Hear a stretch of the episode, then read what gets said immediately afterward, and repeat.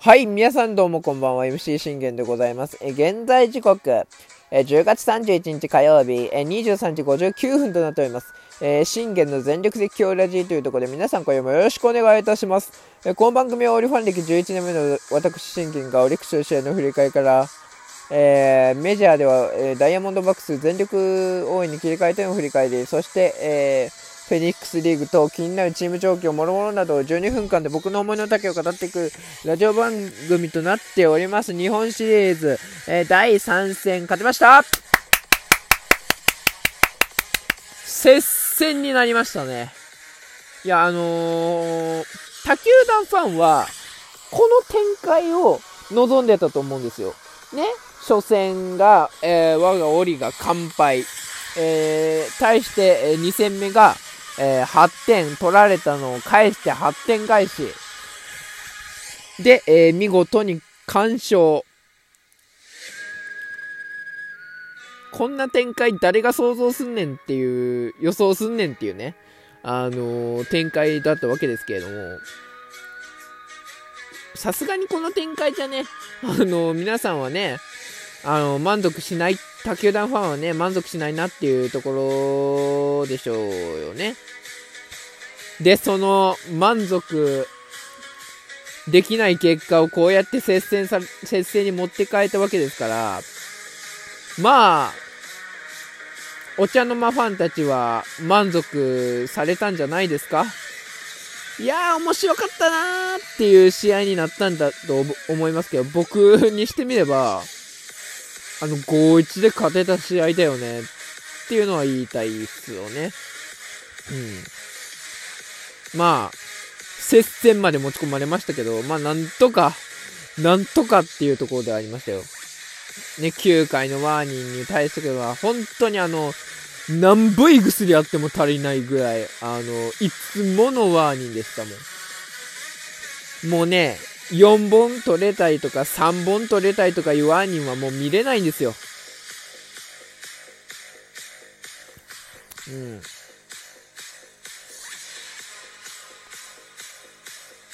ねえ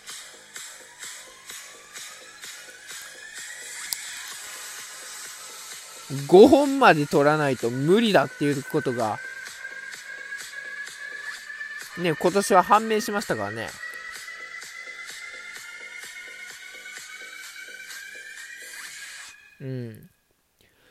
ことはですよ。何本いくつであっても足りないっていうことは、やっぱな、経験してても、シーズンであのね、ワーニング劇場をね、経験しててもやっぱり日誌でもね、まあ1点差まで追い詰められたらこうなるだろうなっていう気はしてました。もう予想通りですよね。想定内ですよ。で、えー、今日なんですけれども、まあ伊藤正史と東くんとの投げ合い。で、僕は、東くんに期待してたのは、全然5回を1失点で、あの、降りても、大丈夫だっていうところでだったんですよね。本、まあ、正直言うのであれば7回をね、ね、あの、被安打2ぐらいに収めて、まあ、無失点、もしくは、えー、2失点ぐらいしてくれ、2失点内で収めれたら、ね、全然言うことなしっていうことだったんですけど、やっぱその、ね、7回までは行かせなかったっていうことですよね。うん。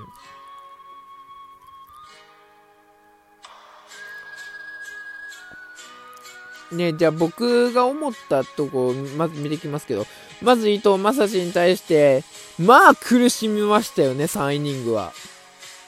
3イニングやってない2イニングは。あのー、あ、違う、3イニングか。そう、3イニングは本当に伊藤正史に対して苦しみました。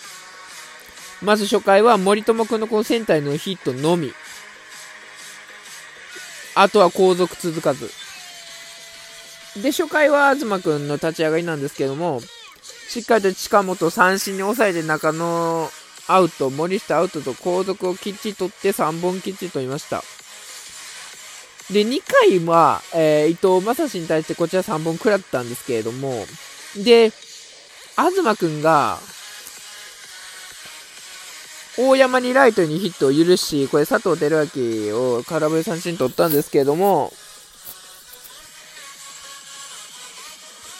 ノイジーにライトにヒットを許してこれで1、3塁。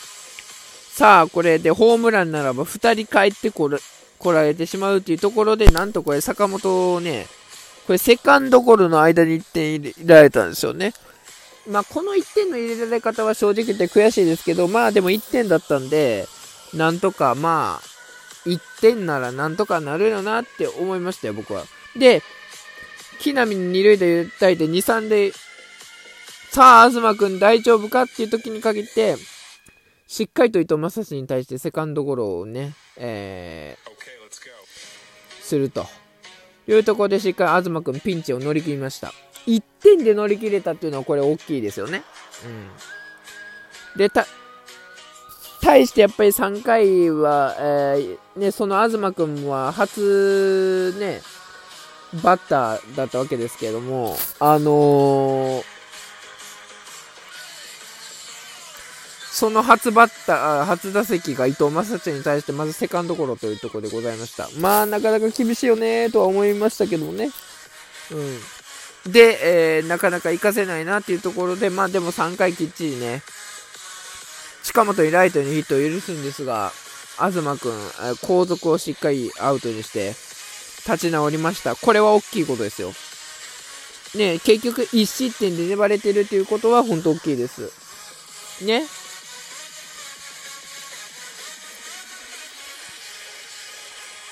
まあ、そもそもね、まず東くんって、こんな子じゃなかったんですよね、去年。デビュー戦。ね必ず、あの、負け投手の、ね、権利を持ってマウンドを降りて、で、負けがついてっていうとこだったんですよね。で、プロ初勝利した時は、本人も全然満足しない球だったんですよね。で、あのー、5回を5失点取られて、まあ、味方打線が、あのー、6点取り返して、6対5でなんとか勝てたっていう試合があったんですけれども、僕はね、そのね、東京を見てるわけですから、まあ、実際には見てないですけど、あのー、ね、TVer で見てるわけですから、僕はあの、思ったのは、ああ、もう、こりゃエース格には遠いわと。絶対どんなことしてもエース級にはなれねえだろうって思ってたんですよね。それがもうもはや今年、あのね、見違えるかのようにあの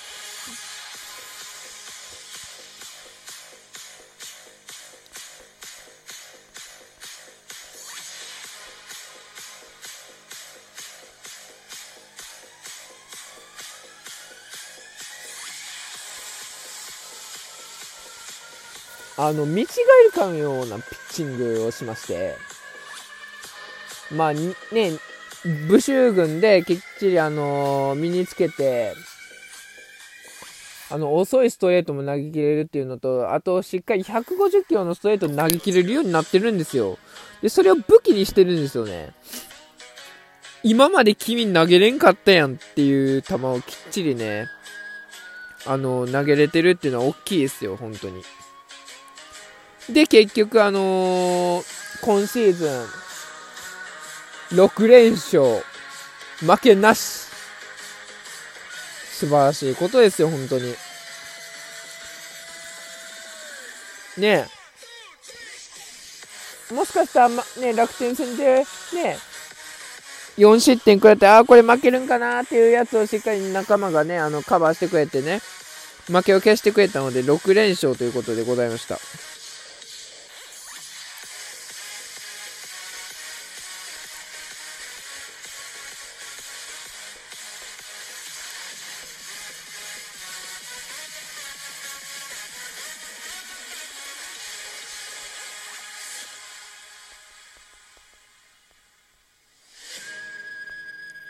というところでね、あのー、エース級に進化したっていうことは、本当に僕らにとっても嬉しいことで、一番ありえねえピッチャーが、こうやって、しっかり1失点でマウンドを降りれるっていうことは、僕は、あのー、想定してなかったわけですから、本当に素晴らしいことですよ。ほん、ね。もう誰が見ても素晴らしいことだと僕は思います。本当に。うん。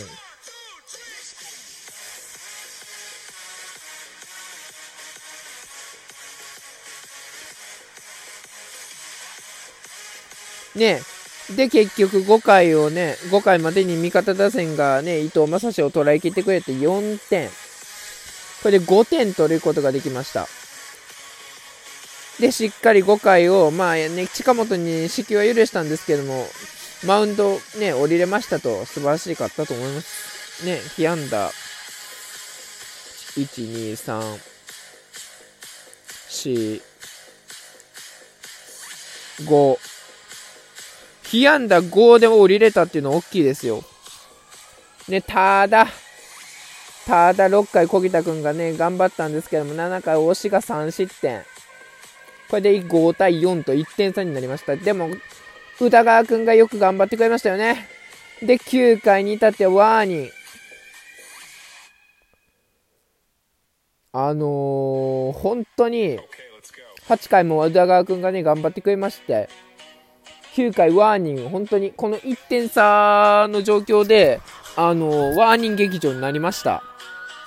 ね、それでも勝ち切れたのは大きいです。っていうことで明日はサチアです。再起を打ち崩せる前に、まずサチアが、えー、いいピッチングしてください。バイバイ。